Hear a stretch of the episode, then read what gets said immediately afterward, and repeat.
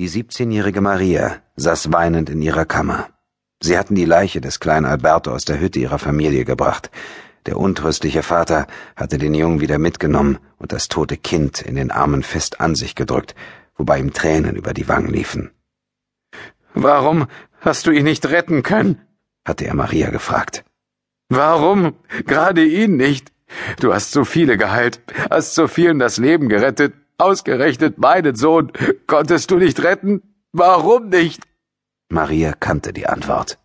Ihre Eltern ebenfalls.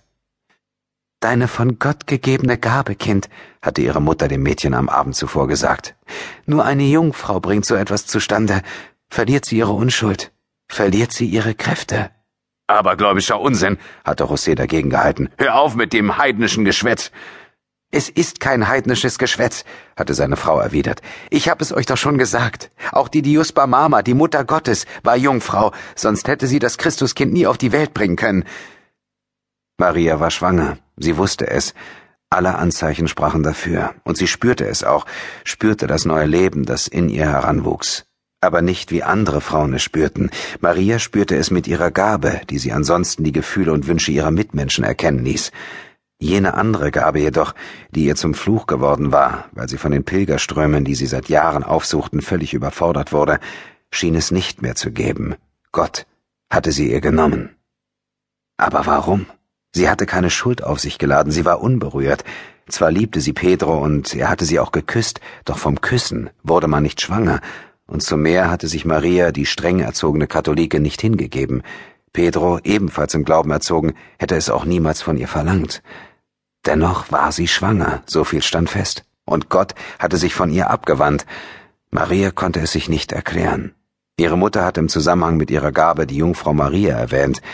Gott hatte der Diospa Mama das Jesuskind geschenkt, und sie war unbefleckt gewesen.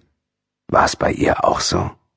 Nein, solche Gedanken waren Gotteslästerung. Sie hatte kein Kind von Gott empfangen, auch wenn viele im Dorf sie wie eine Heilige verehrt hatten, als sie noch ein Mädchen gewesen war.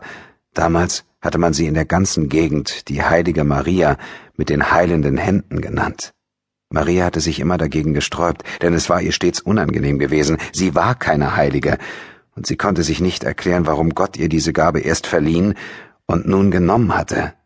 Und das Kind, das sie in sich spürte, war mit Sicherheit auch kein Gottesgeschenk, es musste vielmehr eine Strafe sein. Denn was war Gutes daran, dass ihre Eltern sie nun hassten, und der kleine Alfredo hatte sterben müssen? Aber weshalb wollte Gott sie bestrafen?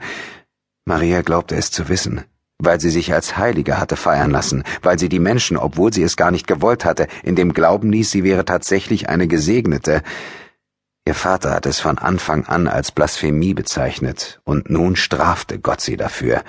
Ja, so musste es sein.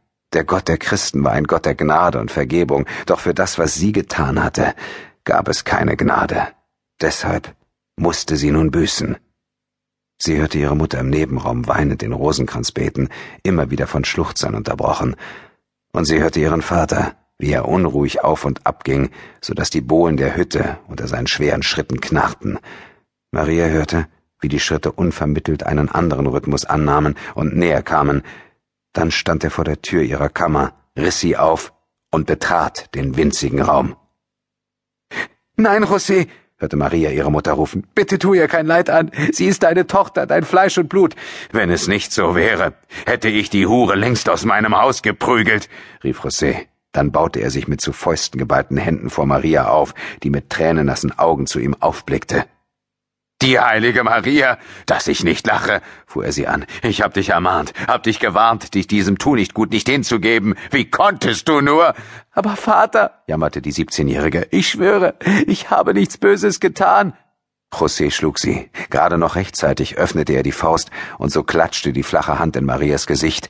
Der Hieb traf sie mit solcher Wucht, dass sie auf die Seite geschleudert wurde. José nicht! schrie Marias Mutter, sprang auf, verharrte dann aber.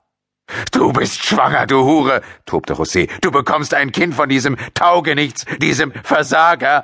Maria wagte es nicht mehr, den Mund zu öffnen, schüttelte aber vehement den Kopf. Das Balk ist nicht von diesem Pedro? fragte ihr Vater. Hattest du mit mehreren Kerlen was? Um Himmels willen, nein, rief Maria. Dann weißt du, wer der Vater ist. Nein, nein, ich weiß es nicht.